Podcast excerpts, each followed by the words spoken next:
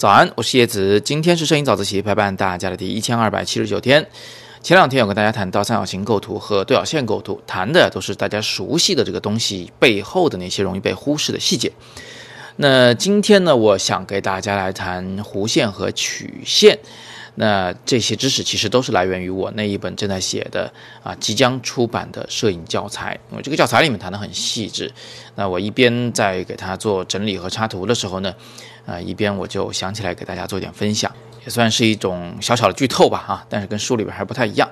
比如说今天呢，我们不探讨这个曲线弧线本身的一些什么细节和运用，我们来探讨的是弧线和曲线之间的啊不同的地方。因为我发现呢，在很多的这个摄影的教学资料里面啊，弧线和曲线都是被混在一起谈的，因为他们有一些嗯相同的地方，但是呢，实际上他们也有非常不一样的地方。相同的地方是什么呢？比如说弧线和曲线，它都带有一种柔软的感觉，呃，都带有一种这个随顺的感觉，呃，就好像是一根直线，但是从一侧呢有一个力量的推它。啊，它就弯了一下，是吧？曲线只不过是多弯了几下而已。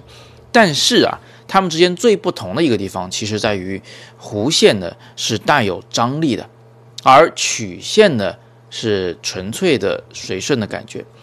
呃，我们来想象一下啊，这个弧线这个东西它是怎么带有张力的？它其实呢就像是一个带有弹性的铁片儿，嗯，比如说弹簧吧。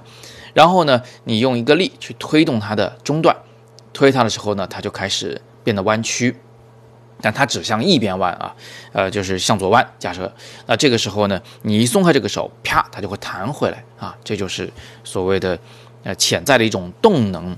那看到一种弧线构图照片的时候，其实照片里边是暗潮汹涌的，你不要以为它是简单的柔软，它其实代表着暂时的这种柔软啊，一会儿呢一定给你报复。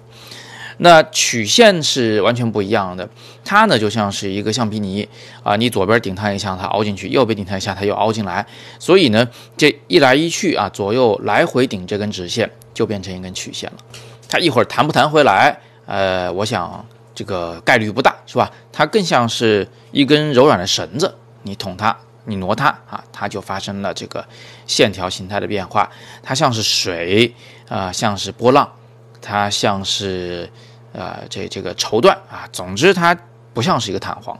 所以，如果你只是想表达一些非常柔软的、让人觉得舒适的这种画面的时候呢，你完全可以去使用那种曲线的构图，或者说你在画面中多去找到曲线去拍摄啊，去运用曲线。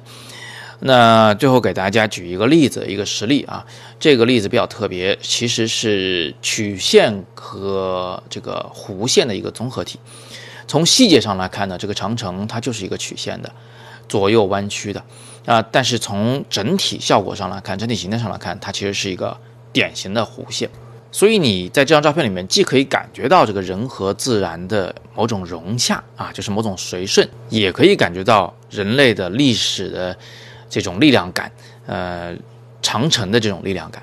最后多说一句啊，呃，长城这个东西呢，你不要以为它是什么形状，我们拍下来就什么形状。实际上站在那个高处，你四面八方都是长城。那你到底往哪个方向拍，用哪个焦段，截取哪一段作为你的构图的主要的成分啊？这个其实是你自己决定的。啊，所以你到底是想拍成什么对角线构图啊，还是竖线、横线呢？还是折线呢？还是曲线呢？还是弧线呢？啊，这个其实是由你自己决定的。而你怎么决定的啊？就根据你的主题来决定就可以了。好吧，那今天我们就先聊这么多啊。这本书我知道大家又要问什么时候出，我现在只能告诉你们，我还在给它进行配图和最后的完善。一旦写完，一旦出版，那么一定会在早自习里面啊充分的做广告啊，一定会让你知道。那在此之前，如果你想跟我学摄影，别忘了今天就是咱们的摄影课的大促的最后一天。如果你想学点摄影课，你可以点击底部的阅读原文来了解详情。今天是摄影早自习陪伴大家的第一千二百七十九天，我是叶子，每天早上六点半，微信公众号“摄影早自习”，不见不散。